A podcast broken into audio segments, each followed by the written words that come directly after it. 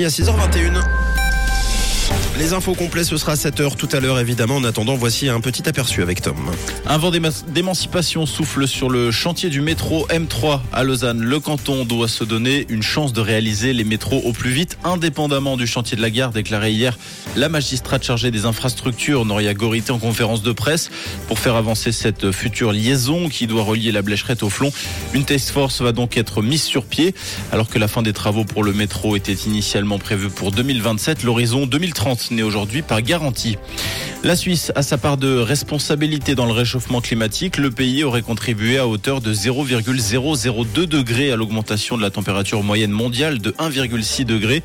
De nouveaux calculs montrent désormais la contribution de chaque pays au réchauffement climatique depuis 1850.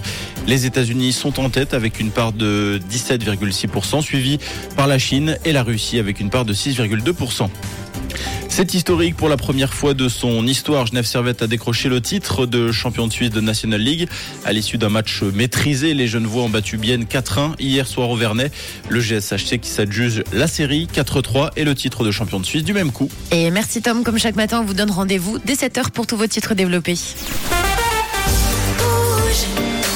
Une couleur, une radio.